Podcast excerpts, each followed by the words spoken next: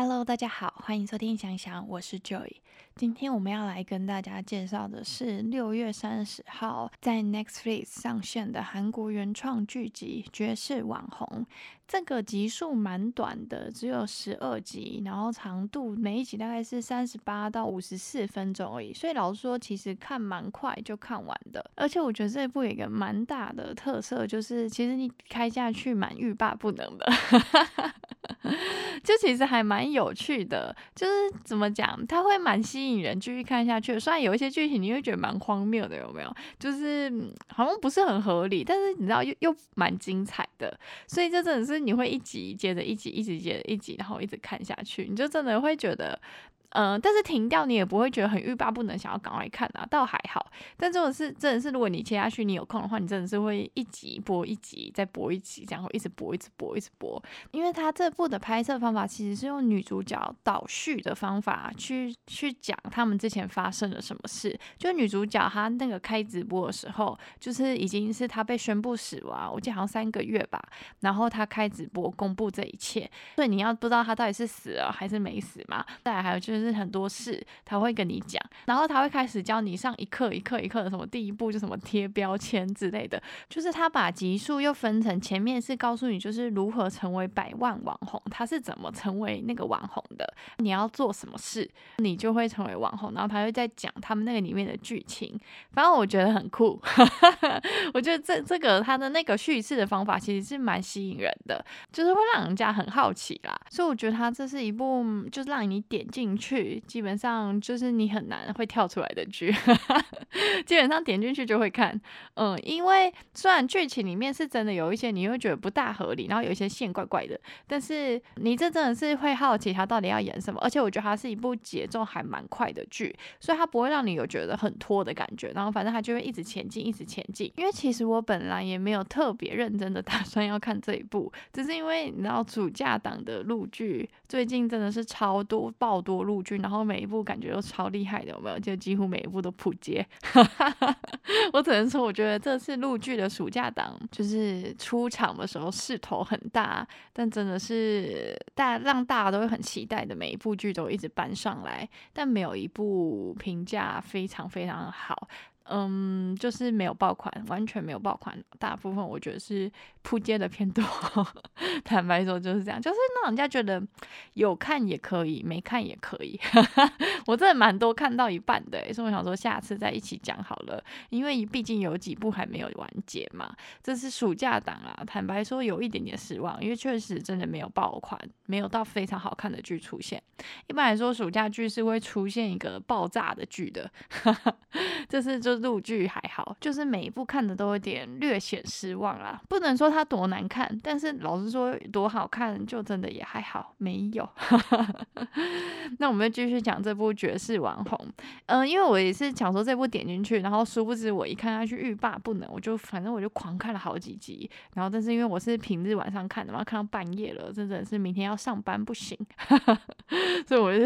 就真所以就关掉了。然后就是隔天吧，我大概两三天晚上。平日的晚上我就看完了，反正就是会让人家看的进度蛮快的。那我们来介绍一下这部的主演们，女主角徐雅丽是由蒲公英所饰演的哦，我觉得她非常的漂亮，就真的气质怎么讲，特别的眼神，眼神特别的有神，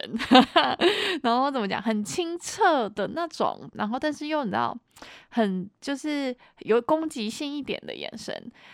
反正就是很就是那种你一看就会有点难忘记的脸呢，很神奇。但是其实他之前的剧我没有什么看过，他好像也有演过我看的剧，但那时候就是没有太大的没有太大的印象。但这部真的是。你真的是这一部，你看下去，你真的会对他印象深刻。就是那个哦，我也有可能是因为造型啊，他那个短发真的很美，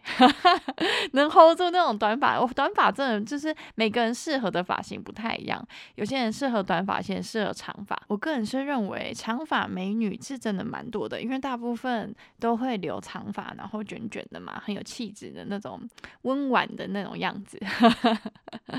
就是，但是通常短发美女就是那种就是短发直发的那种，有没有？那个真的会让人家看一眼就很惊艳。我觉得他这部完全就是那种能理解为什么他可以就是爬到一个很高阶的网红地位，就是因为本身也非常的漂亮。就是怎么讲？我觉得找他来演是是很合理的，因为我觉得他这部剧里面的造型真的是有做到，就是看一眼会让人家觉得很惊艳的那种漂亮，很难形容，反正就是。很漂亮就对了，因为你仔细看其他的，因为这部其实出场很多，因为这毕竟就是一部拍网红的剧嘛，所以出场了很多角色，很多美女啊。就，但是我知道有一些网友觉得 get 不到女主角漂亮的点，我觉得这个真的审美看人呐，因为我觉得他这个也有故意就是找他这种风格，就是有点做出区别来吧，就一眼你就会看到他，他那个他那种怎么讲？他那个，他这部的那种黑色的短的指法，然后再加上他那个妆照啊、眼神什么的，真的就是一一种很骄傲的感觉。就不太鸟人的那种感觉，很神奇，就那种很孤傲的感觉，蛮符合那角色的。反正我是觉得这部角色，我是觉得令人印象深刻。然后男主角韩俊景是由姜敏赫饰演的，然后是个财阀，就是网络上有那个很红的片段，有没有？就是拖鞋，就是他走过去，走进去家门，然后拖鞋仆人要抓紧时机把他那个鞋弄下来。反正我觉得超瞎的，好吗？真的有这种。是吗？太荒谬了吧！反正我觉得这个拍出来真的是就是一时大家有下有觉得很好笑，然后就蛮轰动的。这个就是他那个采形容采访用这个片段，反正我觉觉得蛮有创意的啦，很好笑。因为我也不是财阀，所以我没办法告诉大家，大家是不是那个财阀们是不是这样脱鞋的。反正我是觉得蛮荒谬的。就是怎么讲？或许吧，或许现实生活中真的有这种很有钱，然后家里有仆人的，他们真的要这样脱鞋？我是觉得不太可能呐。反正那我就觉得这部就是用这个来呈现，我觉得蛮有趣的，而且确实会造成一定的讨论度啊。而且饰演男主角的姜敏赫，他是那个韩国乐团 CNBLUE 的成员，他是鼓手。而且我记得郑容和他们好像还有拍那个模仿他那个拖鞋的视频吧，就是 反正很蛮好笑的。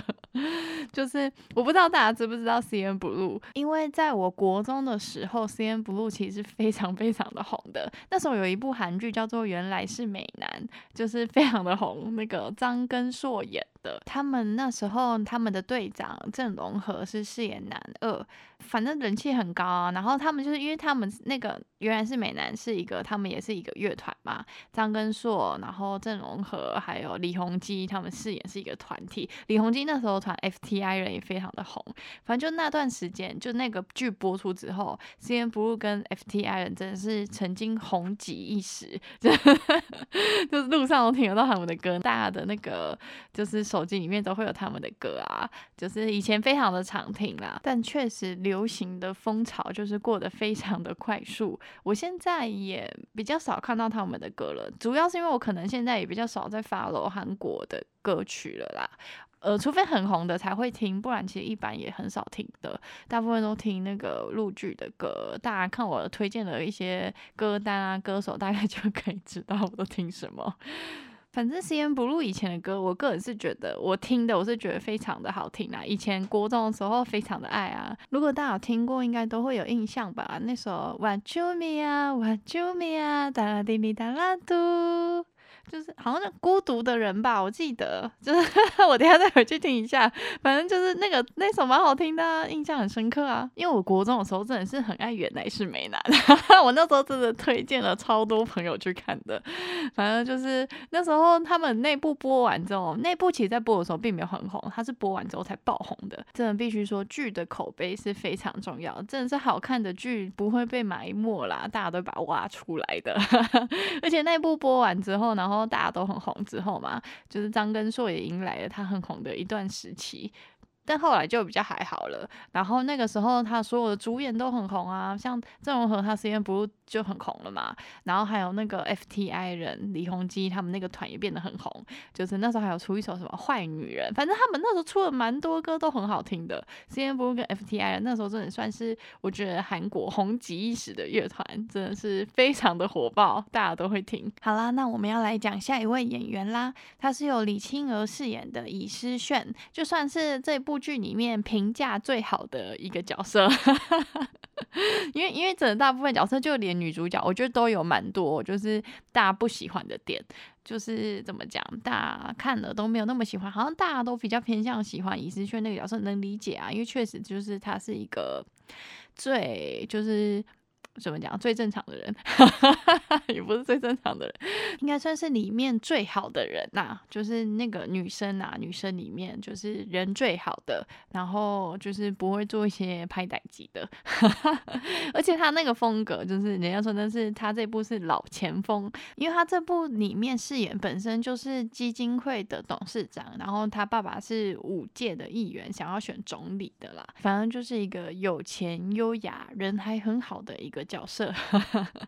他这个李青娥就是之前我介绍过《千元律师》里面，就是那个律师的，就是被害死的女朋友。反正他那部也演的很好，我只能说，反正他就是都很适合演这种角色，就是那种比较优雅，然后气质比较女强人型的那种角色。然后其实这部主演还蛮多人的啦，因为其实有蛮多角色，但是一个一个介绍真的太多了，所以我们就介绍就是比较就是网络上大家比较关注的三位主演。那我就来介绍一下我看完这部剧的心得。嗯，我前面有说过，我觉得它是一个节奏蛮快的一部剧，所以看起来其实是观。就是影视的那种看起来的舒服度其实是很高的，就是他就是一直前进下去嘛，不会看到很想睡觉，完全不会啊。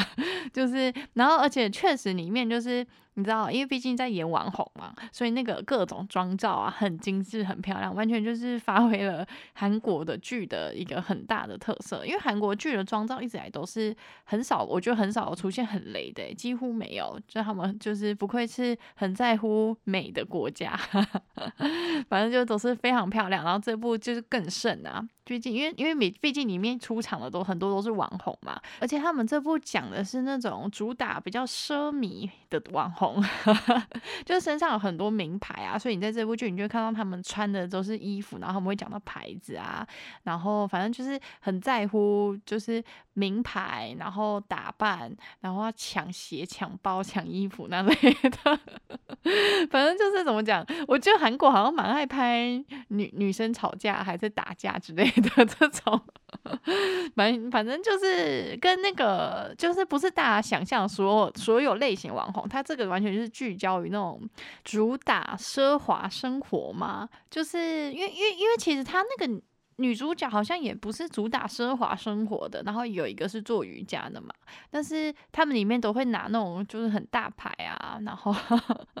反正就是因为他还有一个嘉宾会，所以我觉得他比较这个他比较聚焦于网红，是是那种拍比较奢靡的，喝下午茶啦，什么介绍高级的家啊，反正就是那种走比较那种富贵路线的。就是也是以网络上一派网红的风格嘛，它是聚焦于这一块，因为因为其实网红分很多种啊，网红有一些是比较好笑的嘛，然后比较生活的啊，或者比较正能量的也都有，然后但是这个主要是聚焦于就是。可能介绍一些就是女生按摩啊，干嘛就是什么化妆品啊，因为他们还要带货啦，所以所以他是聚焦于，我个人是觉得他这个比较聚焦于就是有钱那一派的嘛，所以在这部剧你就会看到里面有各种那种奢华的包啊，然后还有各种豪车啊，我看那个跑车换超多部的，啊 很帅，真的很帅，看了很心动，但我买不起。反正就是，反正因为这一部里面还有讲到财阀，男主角就是一个财阀。但是我个人是认为男女主角的线来的有一点奇怪。可是这个男女主角的那个感情线啊，是这部里面最偶像剧的了，其他都有点就偏向了一种八点档风格，就是男女主角，男主角喜欢上女主角，然后感觉男主角很像渣男，可是他又不是，又莫名其妙的很深情。反正我一直想说，他会不会突然就变渣男？因为剧里面有演一些，就是他跟他前女友尹诗炫的对话，然后就感觉他好像蛮渣的，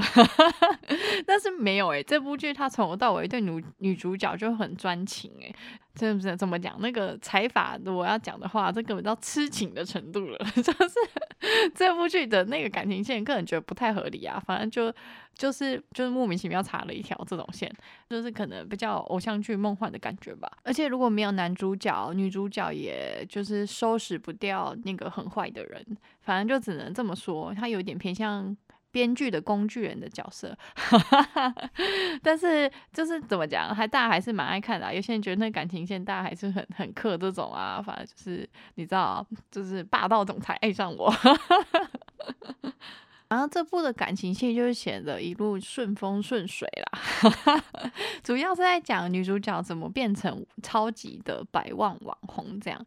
嗯，然后他前面就是用女主角，她就是被说已经死了，她回来要复仇，就女主角已经换了一个风格，有一点黑暗的那种风格，然后开始讲第一步，你要加上标签，就是要那个 hashtag 嘛，然后。然后再开始教你要怎样做啊！这部剧有点像是去揭开了网红的一另外一面，就是告诉你，就是网红啊，他们是怎么赚钱，他他们带货嘛，就是你可能后面看到软广告啊，或是就是一些他们直接卖的东西啊，可能是经过他们手就会卖的很好，然后价钱也会比较贵之类的，嗯，也不见得比较贵，有些网红开团购嘛，可能会比较便宜，反正就是。一定是常常会给他们回扣嘛，所以就是其实就是告诉你网红是怎样靠人气下去赚钱的。那当然，网红越来越红之后呢，大家就会有一个牌子嘛，就像是那个很多像很多淘宝的呃大家爱逛女装的一些店主有没有，或是蛮多都是网红下去开的。那个就是网红，然后像女主角也是做做做，因为她她非常的会挑衣服嘛，很会穿衣服，所以她自己有开一个，最后也开一个品牌，就是阿丽艳。反正就是我觉得那个牌子蛮酷的，她怎么想要叫这个名字，看起来很高级。反正就是，然后还有揭开，就是那种网红之间，就是可能他们显示在。呃，虚拟就是表象的，其实跟私底下是不一样的，有没有？假的姐妹啊，或者只是想要营造一个形象啊，这些都会有去拍出来啦。但有一些线，就是你就觉得他好像不太合理，但是他也没太多的介绍。然后还有讲到他的朋友，就是他朋友会，就是因为因为女主角变成超大网红，很厉害的网红了之后，他的朋友会蹭他的流量啊，呃，蹭流量算了。他后来发现他朋友是他的黑粉。反正这部剧就是充满了怎么讲现代网红八点档剧情，就他怎么怎么红讲，而且还有讲什么你成为网红之后，所有东西你就不需要付钱啦，都是人家赞助。的啊，只需要嗯，你可能破个文啊，介绍一下，或者你介绍甚至有钱，反正就是有很多，就是告诉你网红是如何获得巨额财富的这样。因为像我个人来说啦，网红带货，我个人是因为我都没有追踪网红，所以我没有在看那些，所以我倒还好。这个网红我就觉得还好，但是明星带货确实会影响到我，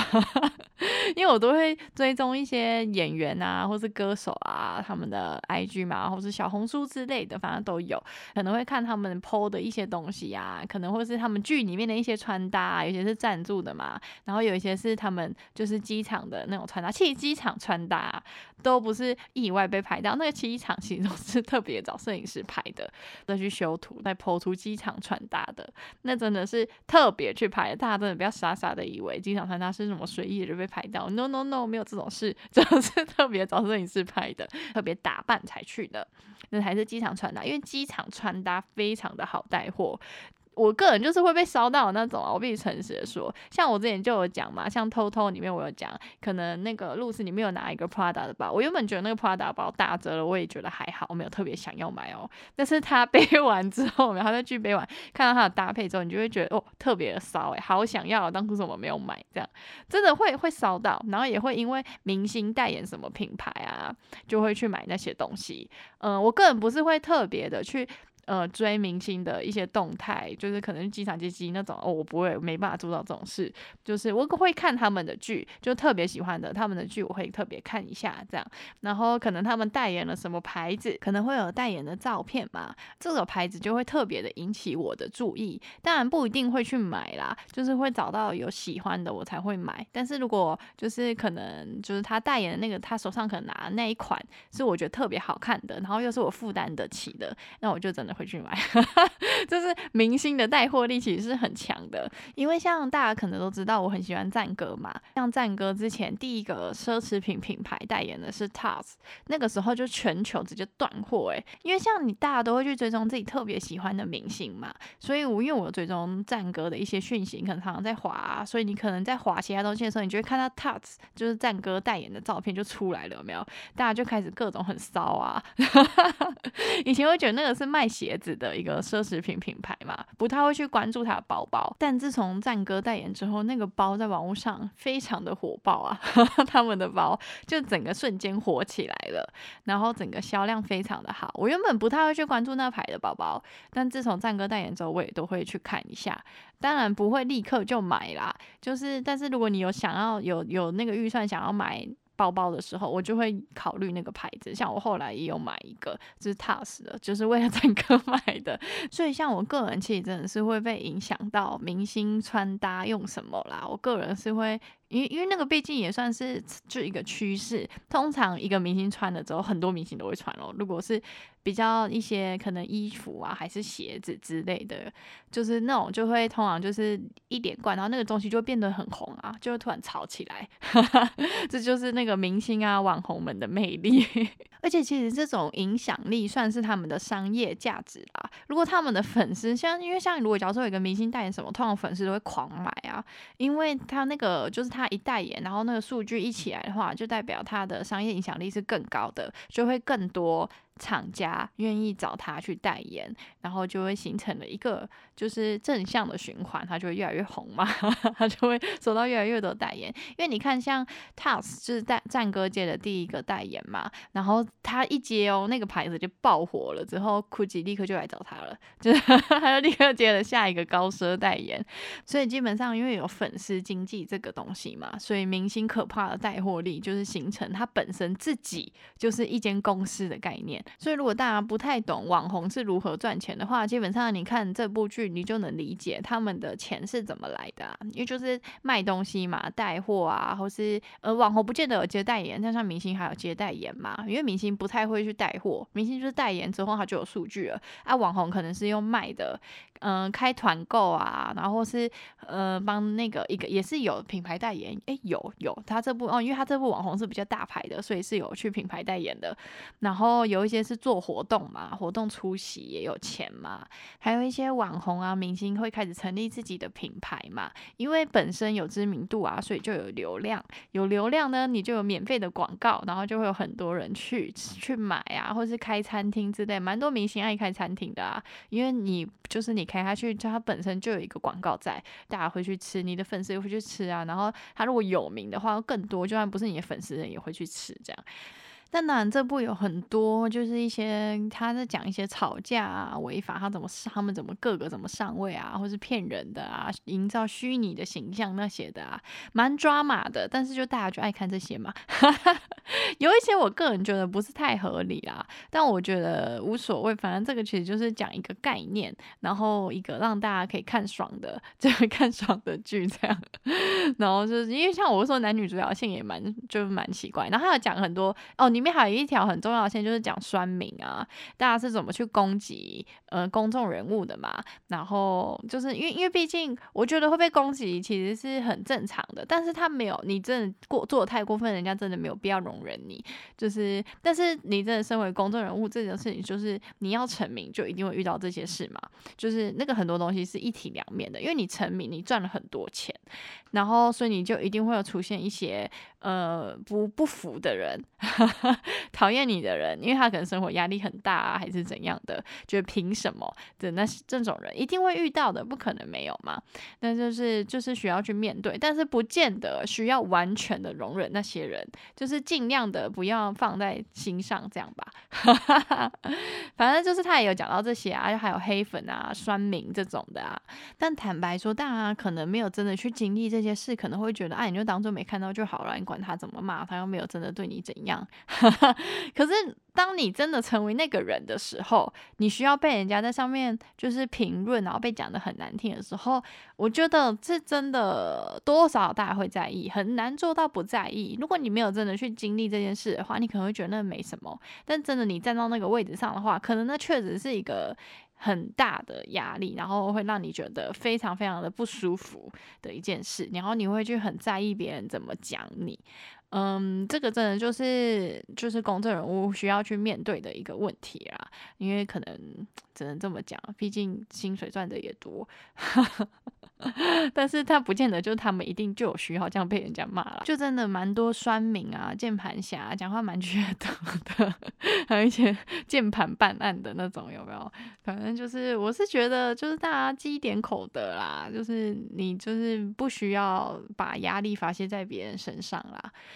然后因为因为人家确实你真的讲的太过分什么的，人家真的是有资格告你的啊，告不完的好吗？还可以赚钱，